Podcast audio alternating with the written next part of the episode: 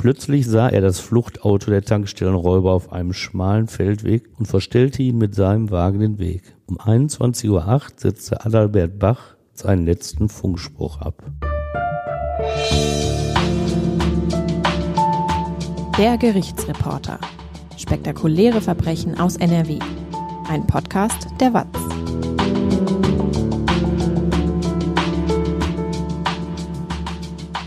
Hallo und willkommen zum Podcast.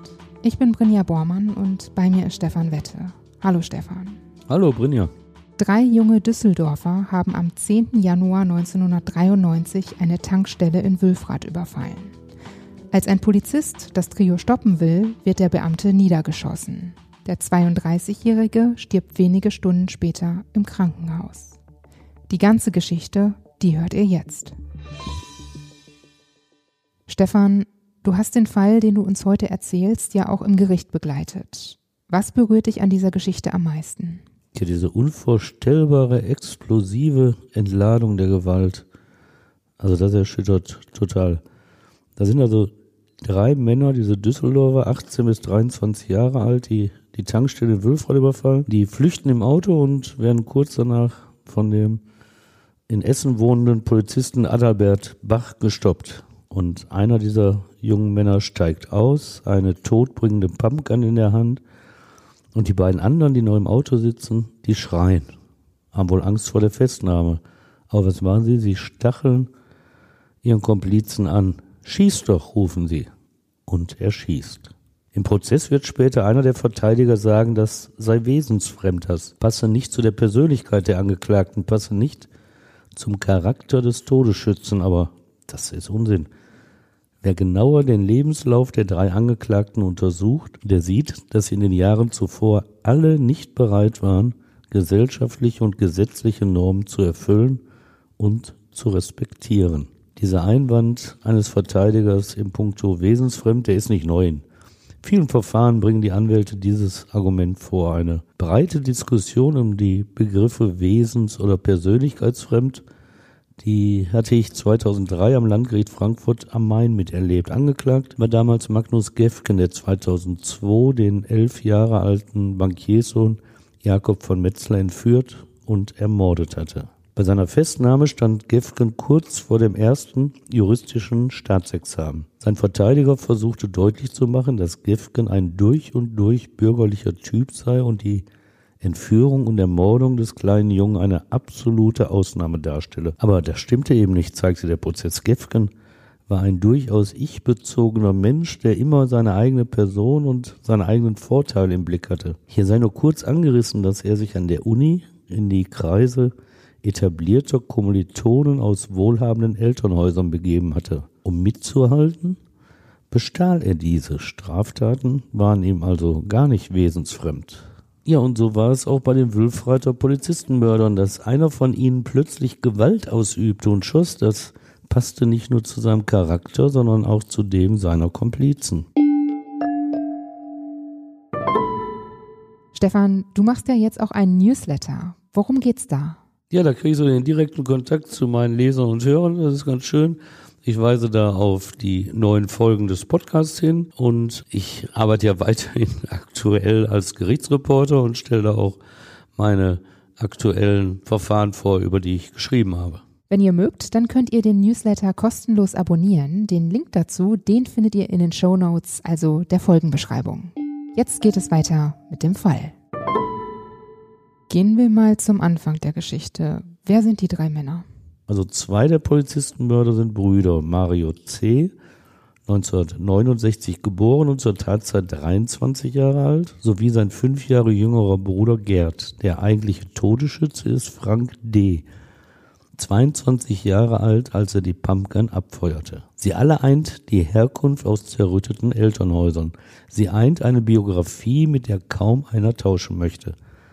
Sie eint ein Leben, das ihnen allerdings auch Chancen geboten hatte. Die ersten drei Lebensjahre, so heißt es, sind prägend für ein Kind. Was in dieser Zeit mit uns geschah, weiß natürlich niemand. Aber Eltern erzählen den meisten von uns davon Fotos, geben uns Gewissheit, dass wir in der Regel behütet, fröhlich aufgewachsen sind. Frank D., der Todesschütze, der weiß von seinen ersten zwei Lebensjahren überhaupt nichts. Später erfährt er, dass sein leiblicher Vater alkoholabhängig und seine Mutter überfordert waren. Beide hätten das Kind vernachlässigt. Frank D. kommt ins Kinderheim, wird als Zweijähriger an eine Pflegefamilie vermittelt. Dieser hat schon drei leibliche Töchter, möchte aber gerne auch einen Sohn. Diese Familie ist sicherlich sozial engagiert, denn sie weiß ja, was auf sie zukommt, welche Kraft die Erziehung dieses Kindes kosten wird. Frank D. ist unterernährt, als er in die Pflegefamilie kommt. Sein Gesicht ist voller Kratzer, das linke Ohr blau. Das Kind hospitalisiert, wippt sich mit dem Kopf jeden Abend in den Schlaf. Der Begriff Hospitalismus umfasst alle psychischen Schäden durch die Vernachlässigung in der frühen Kindheit.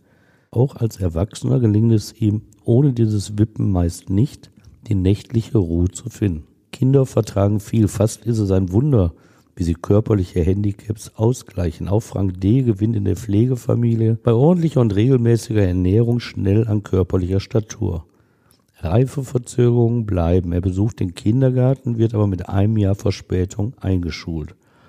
Dennoch bis zu seinem Hauptschulabschluss bewegen sich seine Leistungen im unteren Mittelfeld. Jedes Mal schafft er die Versetzung. Trotz seines schlechten Starts ins Leben geht er seinen Weg, da holt die Vergangenheit ihm plötzlich ein. Was passiert? Sein leiblicher Vater ist es, der ihm die nächste Verletzung, eine tiefe Verletzung zufügt. Der ärgert sich nämlich, dass das Jugendamt regelmäßig von ihm Unterhalt für Frank einfordert. Denn Frank ist immer noch sein Kind, weil ihn die Pflegefamilie nicht adoptiert hat. Da schickt dieser Vater seine Tochter los. Sie soll Frank klar machen, dass dessen Eltern gar nicht seine, in Anführungsstrichen, richtigen Eltern sind. Auf der Straße findet dieses Gespräch statt und die Wirkung ist gewaltig, denn Frank wusste davon bis dahin nichts. Seine Pflegeeltern reagieren sofort. Sie sprechen mit dem Jungen und adoptieren ihn. Der leibliche Vater hat mit dieser rüden Aufklärung rücksichtslos sein Ziel erreicht und muss nichts mehr zahlen. Wie verarbeitet Frank das Ganze? Das verletzt ihn doch bestimmt. Ja, für ihn brach durch das Manöver des leibigen Vaters eine Welt zusammen. Er hat sich zurückgezogen, hat viel geweint. Erst langsam gelang es seinen Pflegeeltern, ihn ins Leben zurückzuholen. Geholfen hat sicher, dass sie ihn kurz nach dieser Aufklärung adoptiert hatten und dass er selbst nie Probleme mit seinen Pflegeeltern hatte, sich immer wie ein leibliches Kind gefühlt hatte. Wie geht es dann für Frank weiter? Er war ja auf der Hauptschule. Schafft er seinen Abschluss? Ja, er schafft den Hauptschulabschluss Typ A, also den, der nicht zur Fachoberschulreife verhilft. Und dann hat er einen Lehrstelle als Restaurantfachmann bekommen, aber die kündigt er selbst, weil er meint, als Aushilfskellner mehr zu verdienen. Diese Chance hat er nicht angenommen, dass er eine richtige Ausbildung macht. Und was weiß man über seine späteren Komplizen? Wie sind die aufgewachsen? Ja, das ist auch ein trauriges Kapitel aus Sicht der Justiz. Gehören bei den Brüdern Mario und Gerd C. schon die Großeltern mütterlicherseits zum Lebenslauf der beiden Angeklagten. Bis 1967 hatten sie in städtischen Notunterkünften in Wuppertal gelebt. Mau-Mau-Siedlung nannte man das damals. Wer dort lebte, der hatte seinen Stempel weg. Der Großvater trank, verübte viele Straftaten, schlug Frau und Kinder. Nachdem er sich von seiner Frau getrennt hatte, beziehungsweise sie sich von ihm, da soll er sich auf seine Tochter Ursula konzentriert haben, die Mutter von Marion Gerd. Und er soll selbst auf die Ehe von Ursula Einfluss genommen haben. Dabei barg die Wahl ihres Ehemannes schon genug Probleme für Ursula. Denn dieser Ehemann galt als gestört und labil, saß auch mal im Gefängnis wegen Misshandlung seines Sohnes Mario. Ursula selbst war mit der Erziehung ihrer insgesamt drei Kinder völlig überfordert, vernachlässigte sie. Psychische Auffälligkeiten nahmen zu bei den Kindern, sodass der Staat ihr 1976 die erzieherische Gewalt entzog und die Kinder in ein Wuppertaler Kinderheim brachte. Und wie bereits bei ihrem späteren Komplizen Frank D diagnostizierten die Ärzte auch bei den Brüdern C einen familiären Hospitalismus, also wieder psychische Schäden durch frühkindliche Vernachlässigung. Mario war sechs Jahre alt, als er ins Heim kam. Er fiel dort durch Schlagen und Treten anderer Kinder auf, bevorzugte als Opfer jüngere und körperlich schwächere Kinder. Bruder Gerd, erst zwei Jahre alt bei der Unterbringung im Heim, kam dort in einem unterernährten Zustand an. Ihm gelang es nicht, feste Nahrung zu essen. Er wippte mit seinem Kopf im Bett derart stark, dass er jedes Mal vors Bettgestell schlug. Vermutlich auch dank seiner überdurchschnittlichen Intelligenz, sein IQ ist mit 114 leicht erhöht, gelang es seinem älteren Bruder Mario, trotz einiger Schwierigkeiten, schulisch und sozial, relativ erfolgreich zu sein. Die Hauptschule, vier Jahre lang war er dort sogar Klassensprecher, verließ er mit der Fachoberschulreife. Er fiel immer weniger durch Aggressivität auf, klaute innerhalb seiner Gruppe auch nicht mehr. Schwieriger wird es, als er etwa 1990 mit 21 Jahren eine eigene Wohnung in Düsseldorf bezieht. Eine Lehrstelle als Stahlbetonbauer, die wird beendet, weil er einen Krankenschein gefälscht hat. Immerhin schafft er 1992 seinen einjährigen Grundwehrdienst. Und was macht sein jüngerer Bruder Gerd? Ja, der kommt mit weit mehr Problemen durchs Leben. Er hat Lernschwierigkeiten, klaut, psychisch auffällig ist er, wenn er an Wochenenden das Heim verlässt und seine Mutter besucht hat. Trotz intensiver Betreuung als Jugendlicher nimmt er an einer mehrmonatigen Maßnahme in einem portugiesischen Fischerdorf teil, schafft er den Hauptschulabschluss nicht, lernt auch nie einen Beruf. Zuletzt bekommt er eine eigene Wohnung mit Intensivbetreuung zugewiesen, aber auch hier verstößt er gegen alle Regeln, begeht Einbrüche, nimmt Rauschgift. Offenbar resignieren die Behörden, sie lassen ihn fortan im mütterlichen Haushalt leben. Wie lernen sich die drei Männer dann eigentlich kennen? Tja, wenn man so eine Tat zusammen macht, wundert es einen, dass sie sich erst sehr spät kennengelernt haben. Zum einen war die räumliche Entfernung. Frank D. ist in Felbert geboren und die Brüder C. stammen ja aus Wuppertal. Und selbst die Brüder, die 1976 mit sechs beziehungsweise zwei Jahren ins Heim kamen, die sind getrennt voneinander in unterschiedlichen Heimen aufgewachsen. Über ihre Mutter lernen die beiden Brüder sich erst 1986, also etwa sechs Jahre vor dem Mord an dem Polizisten Adalbert Bach, kennen. Intensiver wird ihre Beziehung aber erst fünf Jahre später, Ende 1991. Und das ist etwas mehr als ein Jahr vor der Tat. Und seitdem hat Gerd C. den älteren Bruder Mario häufiger in dessen Düsseldorfer Wohnung besucht. Und weil Mario das gesamte Jahr 1992 bei der Bundeswehr ist, intensiviert sich dieser Kontakt erst Ende 1992, wenige Wochen vor dem Mord. Frank D. wiederum und Mario C., die hatten sich Mitte 1991 bei einem Job als Lagerist kennengelernt. Auch diese Freundschaft in die zum Schluss Gerd C. eingebunden wird, verstärkt sich erst Ende 1992. Es ist wahrlich ein mörderisches Trio, das sich da gefunden hat. War das denn vorauszusehen, dass so etwas Schlimmes passieren würde? Nee, so etwas Schlimmes sicherlich nicht, denn es ist auch für die eine Ausnahmetat. Und man muss auch sagen, wäre der Polizist nicht in dem Moment auf den Feldweg getreten und hätte sie gestoppt, wäre es ja auch ein normaler, in Anführungsstrichen, Überfall geblieben. Naja, aber so hat dieses mörderische Trio sich also gefunden. Und Mario C. war ja derjenige, der den positivsten Weg eingeschlagen hatte. Er hatte 1990 eine feste Stelle als Lagerist angetreten und selbst über seine Bundeswehrzeit als Sanitätssoldat hinaus blieb er dort angestellt. Sein Arbeitgeber war zufrieden mit ihm, zu Straftaten kam es nicht. Mario C. ging aber einem großen Hobby nach. In seiner Freizeit sah er unentwegt Videofilme, gab viel Geld dafür aus. Viele Filme mit Gewaltszenen waren darunter, Horrorfilme, eklige. Auch sein Bruder schaute sich derartige Filme gern an. Hobbys kannte Gerd C. nicht. Er landete früh mit Straftaten wie Einbrüchen vor Gericht. Und Ende 1992, kurz vor der Tat, war ihm klar, dass in Kürze eine Bewährungsstrafe widerrufen werden und er in den Knast gehen müsste. Vorstrafen hatte auch Frank D. angehäuft. Als Einbrecher fiel er mehrfach auf. Auch er nennt Videofilme als Hobby, betont aber eine gewisse Qualität. Sein großes Vorbild bei den Einbrüchen sei nämlich Die Katze aus Hitchcocks Über den Dächern von Nizza mit Cary Grant und Grace Kelly gewesen. Für ihn sei bei seinen Einbrüchen nicht die Beute wichtig gewesen, sondern das Gefühl der Überlegenheit. Wenn er in schwarzer Kleidung auf den Hausdächern herumgeklettert und im Schutze der Dunkelheit entkommen sei. Zitat, das war schon ein Gefühl, wenn unten die Leute herliefen. Das sagte er später im Prozess. Richter Rolf Watti, der Vorsitzende der Wuppertaler Jugendstrafkammer, hatte zuvor daran erinnert, dass Frank D. als Fassadenkletterer in der Szene bekannt gewesen sei. Wurde er denn auch mal erwischt? Also an Kerry Grenz Katze durfte er sich nicht messen lassen, denn er wurde sogar mehrmals erwischt. Einmal kam er kurzzeitig in Untersuchungshaft, weil er vor einem Strafprozess schon wieder bei einem Einbruch erwischt worden war. Und so war auch ihm klar, dass er Anfang 1993 endgültig mal eine Strafe absitzen musste. Wie kam es denn zu dem Überfall am 10. Januar 1993 in Wülfrath, bei dem ein Polizist ums Leben kam? Tja, der, lass mich ein bisschen ausholen, der Mensch, der birgt in seinem Inneren ja eine Programmierung, die ihm das Töten anderer Menschen verbietet.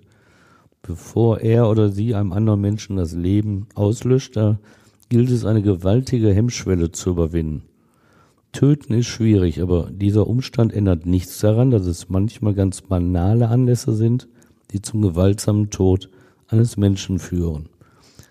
Und in diesem Fall sind es Geldprobleme, die das Trio mit Frank D. und den Brüdern C. zu einer schrecklichen, nie umkehrbaren Tat treiben. Frank D.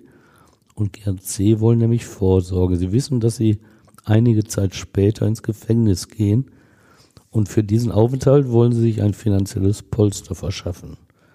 Auch im Knast lebt es sich besser, wenn Geld da ist. Bei Mario C. da sind es Schulden über 12.000 Mark, die ihn mitmachen lassen. Und was haben Sie vor? Ja, das klingt wie eine, wie eine Filmidee.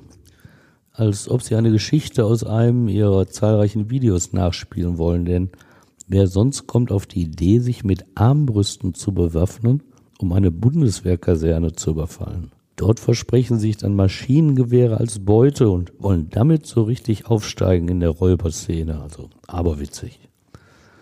Und tatsächlich besorgen sie sich zwei Armbrüste für jeweils 500 Mark. Die eine in einem Wuppertaler Kiosk, die andere im Waffengeschäft Kettner in Ratingen. Gerd C., der schlichteste in diesem Trio, erzählt der Polizei später, sie hätten geplant, mit diesen Waffen die Bundeswehrsoldaten am Eingang der Kaserne zu töten. Frank D. hat das zwar bestritten und von geplanten Schießübungen im Wald gesprochen, dafür seien die Armbrüste gewesen, aber wie sonst hätte man eine Kaserne mit bewaffneten Wachen denn überfallen wollen, wenn nicht mit tödlichen, aus sicherer Entfernung abgefeuerten Fallen. Der Armbrustkauf im Waffengeschäft bringt sie auf eine andere Idee. Dort sehen sie Schrotgewehre, um genau zu sein, Pumpguns. Klar, ein Einbruch lässt sich leichter durchführen als ein Kasernenüberfall. Mit einem Sprengsatz sollte die Tür des Waffengeschäftes aufgebrochen werden. Da war es vom Vorteil, dass Frank D. vor vielen Jahren Grundkenntnis in der Chemie erworben hatte. Nicht etwa in der Schule. Als er zehn Jahre alt war, hat er sich selbst vieles beigebracht und mit seiner kindlichen Freude an Feuer und Explosionen seine Pflegefamilie so manches Mal in Angst und Schrecken versetzt. Das kann ich mir vorstellen. Ja, ja, wenn man so einen kleinen Feuerteufel im Haus hat. Er experimentierte damals mit chemischen Stoffen beherrschte allerdings nicht alle Grundregeln. Einmal knallte es in einem Maße, dass Franks Verbrennung im Krankenhaus behandelt werden mussten. Der Junge filmte auch gerne. Er zündete Sträucher im Garten an und einmal sogar sein eigenes Bett. Im Beisein der Freunde fertigte Frank D. jetzt also im Keller seine Sprengsätze. An einem Düsseldorfer See probierten sie die Mischung aus, sprengten auch einen Bauwagen in die Luft. Man will ja vorbereitet sein. Und am frühen Morgen des Silvestertages 1992 öffneten sie mit einer Explosion die Vordertür des Waffengeschäftes in Ratingen. Das stelle ich mir jetzt aber nicht so schlau vor, da kann doch bestimmt auch was hochgehen. Äh, ja, sicher, die Tür soll auf jeden Fall hochgehen. Aber wenn du so eine Tat durchführen willst, musst du natürlich irgendwie die Tür geöffnet kriegen und dann gehst du schnell rein, bevor die Polizei kommt. Die sicherlich durch den Knall aufgeschreckt oder informiert wird. Ja, Kehrt C der hatte mit einer Autobatterie für die Zündung gesorgt und Mario C. und Frank D. die stürmten in den Laden. Vier Pumpguns nahmen sie mit, dazu Munition. Jetzt konnte es beginnen, das Räuberleben. Aber der Plan ging nicht auf. Sie hatten gar nicht darauf geachtet, welche Munition sie mitnahmen. Tatsächlich passte keine einzige Patrone in die gestohlenen Vorderschaft Repetierflinten. Eine Woche später standen sie deshalb wieder in Rating. Diesmal an der Hintertür des Ladens. Erneut zündeten sie einen Sprengsatz und nahmen diesmal die korrekte Munition mit. Mit diesem zweiten Einbruch machten sie endgültig klar, dass sie mit den Pumpguns ihre Opfer nicht nur einschüchtern wollten. Nein, sie waren auch bereit, tödliche Geschosse abzufeuern. Und zwei Tage später war es dann soweit. Genau, dann kam der erste Überfall und die Zeit bis dahin nutzten sie für Schießübungen mit dem gelben Opel Kadett, Von Frank D. fuhren sie in einen Wald, gewöhnten sich dort an die Waffen. Auf ihrer Rückfahrt stoppten sie in einem Gewerbegebiet im Düsseldorfer Stadtteil Flingern. Mario C. und Frank D. schossen auf einen VW Passat, der am Straßenrand stand. Die Schrotkugeln zerfetzten die rechte Seite des Autos. Gerd C. blieb der Erfolg verwehrt, seine Pumpgun funktionierte nämlich nicht, als er abdrückte. Das alles sollte als Vorbereitung reichen, alles andere würde sich ergeben, dachten sie. Tankstellen sollten es sein, weil sie leichter zu überfallen waren als Banken oder Geldtransporter. Viel Planung benötigten sie dafür nicht. Immerhin mussten sie noch Nummernschilder stehlen, damit der gelbe Kadett die Polizei nicht direkt zu Frank D. führte. Aber die ersten Kennzeichen, die Mario C. wahllos von zwei Pkw abgeschraubt hatte, die passten nicht. Wie schon bei der Munition brauchte das Raubtrio einen zweiten Anlauf. Auf einem Parkplatz in Düsseldorf-Ellern fanden sie einen baugleichen Opel Kadett, schraubten die Kennzeichen ab und brachten sie am Wagen von Frank D. an. Und dann konnte es also losgehen. Das war dann der Abend des 9. Januar 1993. Ihr Ziel war die Esso-Tankstelle in Düsseldorfer Reisholz. Mit ihrer Nähe zur A46 bot sie einen schnellen Fluchtweg. Auf einem Parkplatz in der Nähe warteten sie ab, bis kein Kunde mehr an einer der Zapfsäulen stand. Um 19.49 Uhr lenkte Mario C. den Opel Kadett auf das Tankstellengelände. Frank D. und GRC stürmten in den Verkaufsraum. Maskiert hatten sie sich mit Bundeswehr-Unterhosen, in die sie Seeschlitze geschnitten hatten. Mit den Pumpguns Frank D ließ lautstark den Schlitten hin und her fahren, bedrohten sie drei Angestellte, drängten sie in einen Hinterraum und nahmen 3000 Mark aus der Kasse. So leicht geht es also, dachten sie sich und teilten die Beute auf.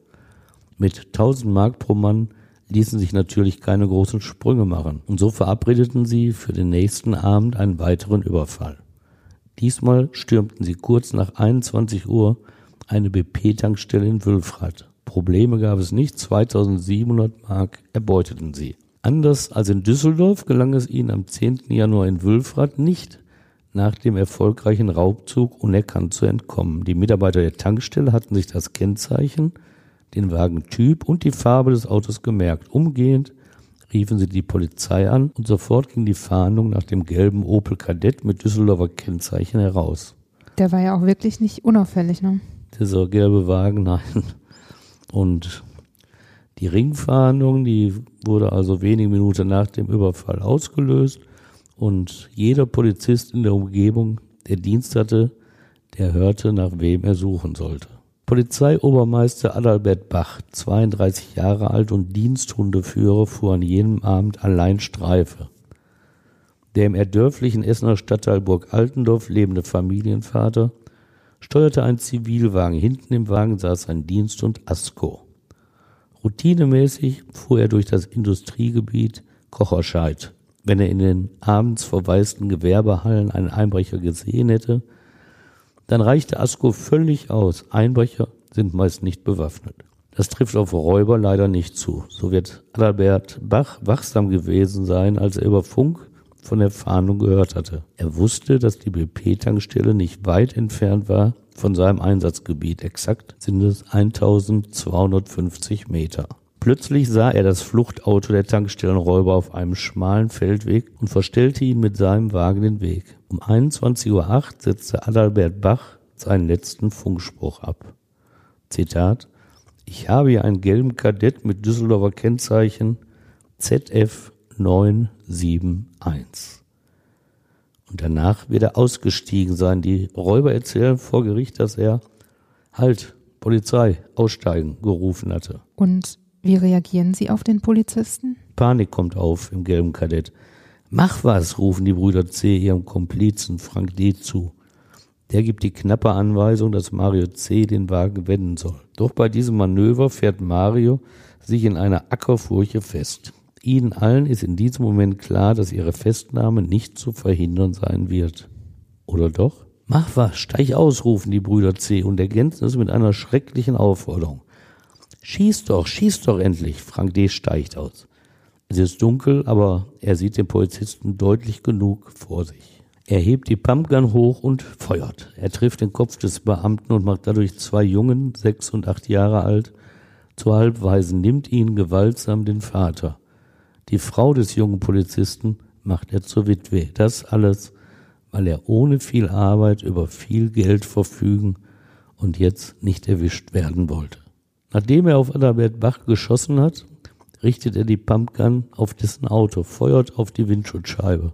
Vermutlich glaubt er, dort sähe es ein weiterer Polizist, den er ausschalten müsse. Adalbert Bach hatte keine Chance. Er hatte nicht einmal seine Dienstwaffe ziehen können. Als wenig später seine Kollegen und der Notarzt eintreffen, sitzt Hund Asko noch hinten im Wagen. Er hatte keine Möglichkeit, seinem Herrchen zu helfen. Der Notarzt lässt den schwer verletzten Polizisten noch mit dem Rettungswagen ins Essener Uniklinikum bringen, aber dort stirbt Adalbert Bach am nächsten Morgen. Zeit zum Innehalten für die mörderischen Räuber, Anlass zur lähmenden Reue, die Gelegenheit wäre da angesichts eines toten Menschen, aber das Trio denkt nur an die Flucht. Gemeinsam schieben die drei Männer den festgefahrenen Opel Kadett aus der Ackerfurche, fahren im hohen Tempo zurück nach Düsseldorf. Die Ringfahndung greift ins Leere. Wissen Sie eigentlich, dass der Polizist gestorben ist? Also nachher werden Sie sagen, Sie hätten gar nicht gewusst, dass durch Sie ein Mensch gestorben ist. Mario C. wird beteuern, er habe immer nur an Warnschüsse in die Luft geglaubt und Frank D., der Todesschütze, der wird behaupten, er habe den Polizisten gar nicht mehr gesehen und sogar unter dessen Fahrzeug nachgeschaut, ob er da liegt. So habe er angenommen, dass der wohl weggelaufen sei. Erst am nächsten Morgen wollen sie durch die Medien vom Tod des Polizisten erfahren haben. Also das glaubt ihnen im Gerichtssaal sicher niemand und entsprechend empört werden es die meisten Menschen auffassen, was dem Trio als nächstes eingefallen war, nachdem sie ihren Wagen wieder flott gekriegt haben. Denn auf ihrer Flucht steuern sie in Düsseldorf erst einmal einen Puff an das alteingesessene Bordell hinter dem Bahndamm. Dort hauen sie mit Prostituierten einen Großteil des gerade erst erbeuteten Geldes auf den Kopf. Schulden abbezahlen, finanzielles Polster für die Knastzeit, ach was. Und darum ist es ihnen wohl auch wirklich nie gegangen. Vielleicht lassen sie sich schon da von den Damen als große Helden feiern. Vielleicht machen sie erste Andeutung, mit welcher Raffinesse sie gerade an das Geld gekommen sind. Oder was für harte Typen in diesem Moment dem Bahndamm-Etablissement die Ehre geben. Richtige Räuber, harte Typen, verschworene Gemeinschaft, ach, davon sind sie kilometerweit entfernt. Schon zwei Tage nach dem Mord geht bei der Polizei in Wuppertal der erste Anruf ein. Zunächst anonym, dann mit vollem Namen erzählt eine Frau, dass es sich bei einem der Täter um den 19 Jahre alten Gerd C. handeln muss. Kurz darauf gibt es weitere Angaben von einem Mann, der den Verdacht offenbar auf Mario C. lenkt. Später wird bekannt, dass Gerd C. mit den Raubüberfällen geprahlt hatte. Also hat die Polizei jetzt wichtige Hinweise? Sehr wichtige. Sie hat ihre Hausaufgaben gemacht und durch die Munition, den Modus operandi, also die Tatausführung und den gelben Opel Kadett hat sie auch den Zusammenhang zwischen den Einbrüchen in das Ratinger Waffengeschäft, die Überfälle auf die beiden Tankstellen in Düsseldorf und Wülfrath sowie den Mord am Polizeiobermeister Adalbert Bach hergestellt. Sie weiß, dass die Brüder C. bewaffnet sind und notfalls über Leichen gehen. Ein Sondereinsatzkommando macht sich bereit. Es stürmt am 13. Januar 1993 gegen 18 Uhr die Wohnung der beiden Brüder in der Erkrater Straße in Düsseldorf, Flingern Süd. Mario und Gerd C. leisten keinen Widerstand. Wir haben es ja schon gemerkt, dass sie direkt aufgeflogen sind, weil Gerd geprahlt ist und die Verschwiegenheit echter Räuber, die kennen sie eben nicht. Als die Beamten, die ins Polizeipräsidium fahren, da plaudern sie schon aus, dass Frank D. der dritte Mann ist und geschossen hat. Nicht einmal vier Stunden nach der Festnahme in Flingern Süd dringt die Polizei im Stadtteil Derendorf in die Wohnung von Frank D. ein und nimmt auch ihn fest. Alle drei Räuber legen bei der Polizei und beim Haftrichter Geständnisse ab. Sie beschönigen nach Ansicht ihrer Vernehmungsbeamten aber ihre Bereitschaft, andere Menschen zu töten. Kann man sowas überhaupt beschönigen? Das versucht fast jeder. Wenn er konfrontiert wird mit diesem Vorwurf, versucht er es zu bagatellisieren, sich ein bisschen kleiner zu machen. Das ist, glaube ich, auch eine ganz menschliche Verhaltensart. Die Spur der Gewalt, die Frank D., Mario und Gerd C. gezogen haben, ist lang. Sie reicht sogar in den Essener Norden und nach Gelsenkirchen. Denn es sind nicht nur Polizist Adalbert B. oder die Mitarbeiter der Tankstellen und der Inhaber des Waffengeschäftes, über deren Recht auf Unversehrtheit sich das Trio hinweggesetzt hat. Mittelbar sind sie auch verantwortlich für die Verletzung von zwei weiteren Männern, auch wenn es dazu durch einen Fahndungsfehler der Polizei gekommen war. Was ist da schiefgelaufen? Ja, fast alles. Bevor der Hinweis auf die wahren Täter bei der Polizei einging, hatte die Mettmanner Polizei einen Tatverdächtigen im Visier, der im Essener Norden wohnte. Außerdem gab es Erkenntnisse, dass auch ein weißer Geländewagen eine Rolle gespielt hatte. Die Essener Polizei observierte deshalb das Haus im Essener Norden und war schnell überzeugt, die richtige Spur zu verfolgen. Denn tatsächlich waren dort zwei junge Männer in einem weißen Geländewagen vorgefahren. Als diese wegfuhren, errichtete die Polizei eine Sperre und hielt den Wagen an. Die Beamten sagen, sie hätten sich als Polizisten zu erkennen gegeben und seien an die Scheibe des Geländewagens herangetreten. Doch plötzlich habe dessen Fahrer Gas gegeben. Aus Sicht der jungen Männer, 22 und 23 Jahre alt, hört sich die Geschichte völlig anders an. Sie hätten einen Freund besucht und seien auf der anschließenden Fahrt zum Squash Center plötzlich von einem BMW abgedrängt worden. Maskierte und bewaffnete Männer seien ausgestiegen und auf sie zugestürmt. Und weil der Fahrer des Geländewagens schon einmal als 15-Jähriger aus einem Auto heraus überfallen worden war, habe er Vollgas gegeben und sei geflüchtet. Auf der Verfolgungsjagd, auch das sei erwähnt, bauten noch mehrere Fahrer anderer Autos Unfälle, weil sie ausweichen mussten. In Gelsenkirchen-Hessler baut die Polizei eine neue Straßensperre auf. Als der Geländewagen auf einen Polizisten losfährt, gibt dieser einen Schuss ab. Der Beifahrer erleidet einen Durchschuss im Arm.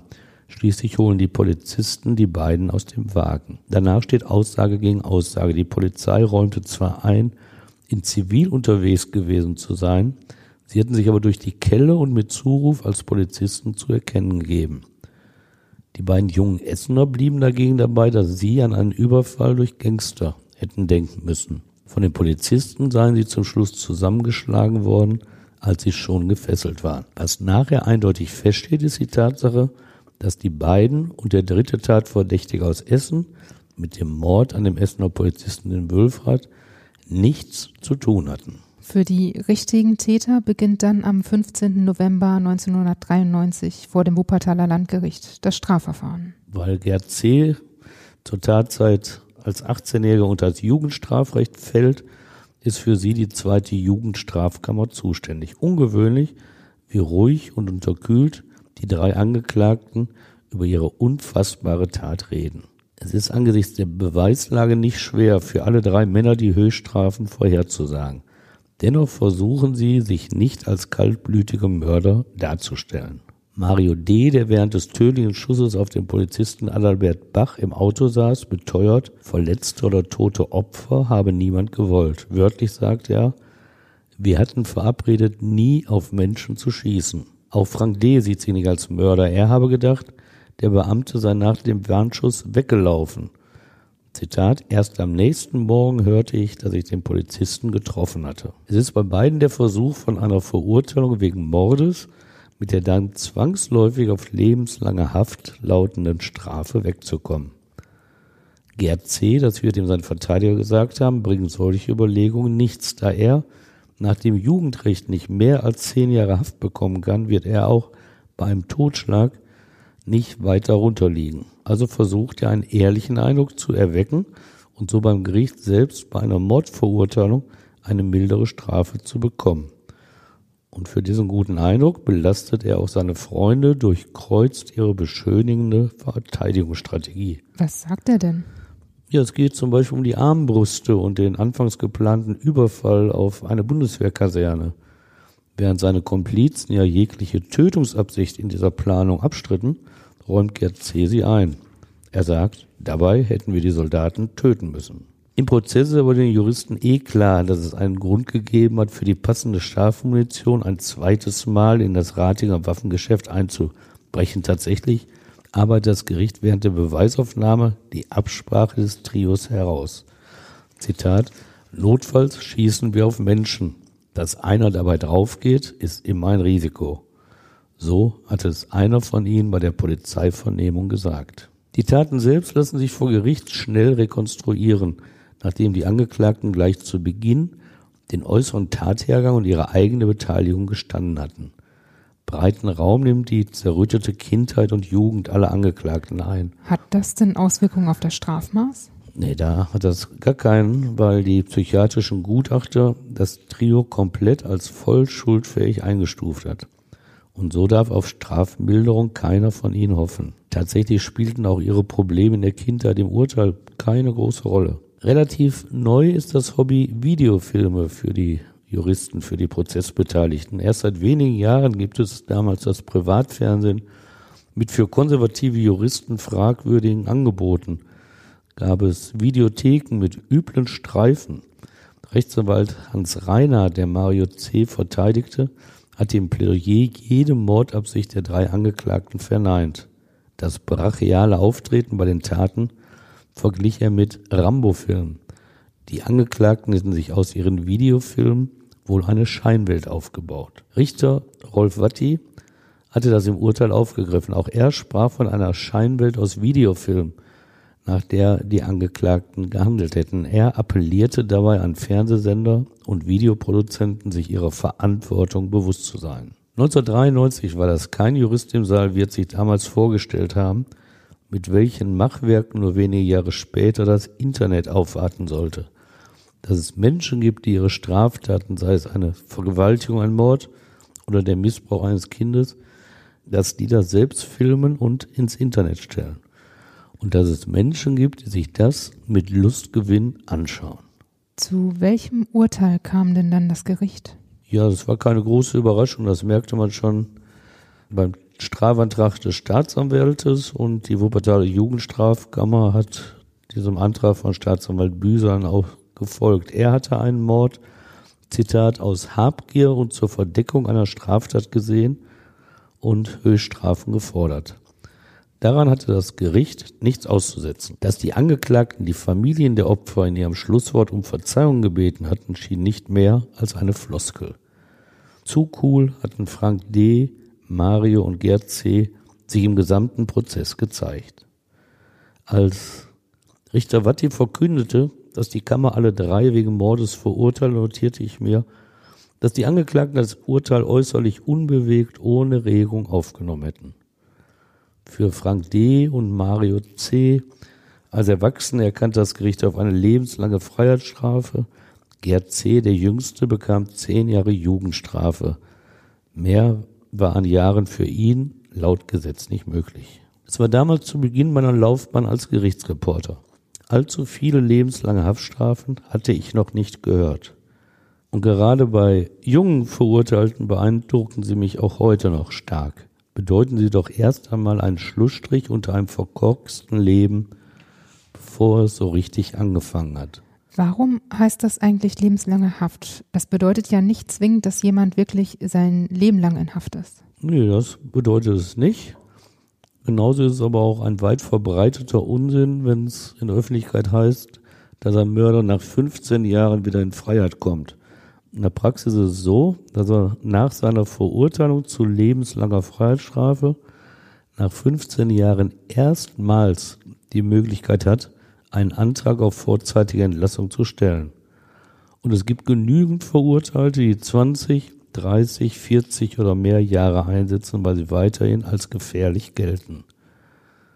Und das ist eine Perspektive, die einen 24-Jährigen mehr beeindrucken muss als einen 64-Jährigen. Deshalb hat es mich schon damals geschockt, dass die drei Angeklagten den Urteilsspruch so emotionslos annahmen. Ich selbst wäre wohl in der Anklagebank zusammengebrochen, aber das ist der Unterschied. Ich wäre auch kaum in der Lage, eine Tankstelle zu überfallen oder einen Menschen zu erschießen. Sagen wir so, ohne Not. Denn wozu der Mensch in Notlagen fähig ist, das weiß ja niemand von uns. Aber die Wülfrater Räuber, die nach dem Mord in den Puff gingen, die befanden sich objektiv kaum in einer Notlage. Ja, vermutlich nicht.